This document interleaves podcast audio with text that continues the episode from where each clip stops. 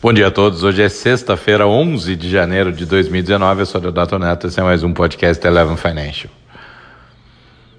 E não é que o Donald Trump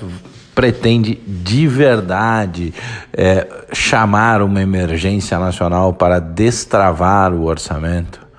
E ora, a responsabilidade a essa altura nem pode ser depositada sobre os seus próprios ombros, dado o tamanho da histeria puxada pela nova geração dos, dos congressistas democratas, inflamados é, pelo Schimmer, líder democrata no Senado, que tem é, uma característica bastante belicosa é, em sua história de tratativas, e as discussões deixaram de ser efetivamente orçamentárias e passaram a ser sobre bandeiras, ou seja, a principal uma das principais bandeiras de Donald Trump durante a campanha era é, o muro com o México, enquanto isso, é, do lado democrata, pensando nas eleições de 2020, não, não se quer de maneira nenhuma dar é, o direito de renovar o ciclo dessa bandeira para a próxima eleição majoritária, uma vez que já foi demonstrado nos midterm elections recentes é, uma divisão e uma discussão bastante relevante sobre o que, que vai se fazer é, é sob é, a ótica da expectativa futura nos Estados Unidos, tentando criar algum novo nome é, que possa enfrentar os republicanos e principalmente Donald Trump nas eleições de 2020. Muito cedo para isso e um momento não interessante para se atrapalhar a dinâmica de fundamento econômico americano, enquanto o Fed se manifestou aliviando muito a mão e trabalhando a questão é, de data dependency, de flexibilização da maneira como vai olhar para frente é, e a dinâmica econômica no sentido de tomar a decisão se vai efetivamente subir mais o juro ou não, não determinou a velocidade em que se reduz, é, em que se reduz o balanço em que se retira tira liquidez do mercado, que me parece ainda uma preocupação maior do que a própria é, taxa de juro em si. O mercado, como eu tenho falado, virou absolutamente intoxicado e dependente da liquidez. Quando a gente olha sobre o fundamento, o impacto dessa enxurrada de, de liquidez na inflação global.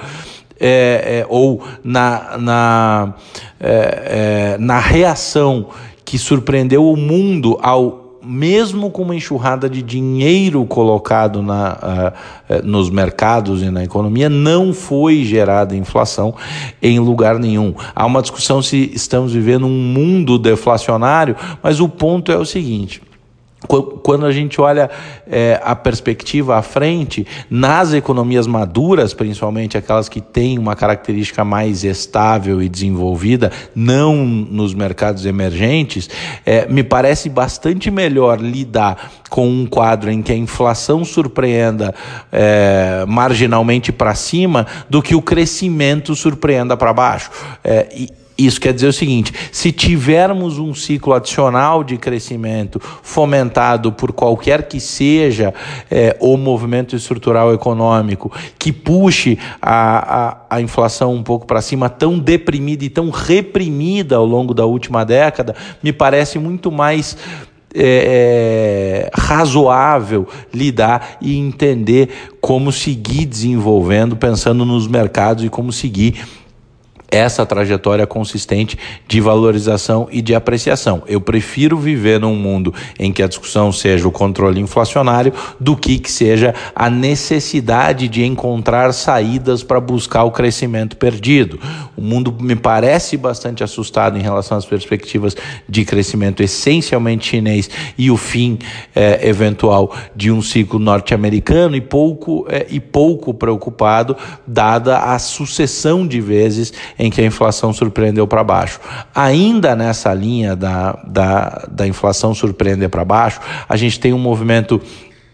de Brasil que divulgou o IPCA levemente acima, com algumas características é, de sazonalidade. No setor de transporte tem um impacto importante da sazonalidade é, das passagens aéreas, ainda que no mesmo é, grupo a gente tenha valorização do real e queda do petróleo também minimizando esse impacto. A, as expectativas estão ancoradas muito, muito baixas, na nossa opinião, até mais baixas do que deveriam, imaginando uma retomada estrutural da atividade ao longo de 2019 no Brasil. A grande verdade é que o mistério da relação entre política monetária, atividade e inflação está tendo que ser desvendado mais uma vez no mundo inteiro e nos principais mercados. A nova gestão é, do Banco Central brasileiro assumirá em breve com a, com a necessidade de compreender como agir sobre isso. O Banco Central, que tem um mandato único, que é entregar é, inflação na meta, pode ter um ano aí de bastante surpresa e necessidade de adaptabilidade é, e, de, e, e, de colocar efetivamente é, é, abastecer o avião em voo ou trocar o pneu com o carro rodando no que diz respeito à política monetária e administração da inflação ao longo de 2019. Enquanto isso, fica essa salada e para não deixar Nada muito simples. A perspectiva chegou ao noticiário hoje do Brexit, da data limite do Brexit ser empurrada de março para frente, naquele famoso movimento de dar um cheque pré-datado que o vencimento nunca chega. A hora de discutir a estrutura das relações dentro do bloco e da zona do euro é agora efetivamente necessária, vai ter que ser endereçada, vai ter que ser feita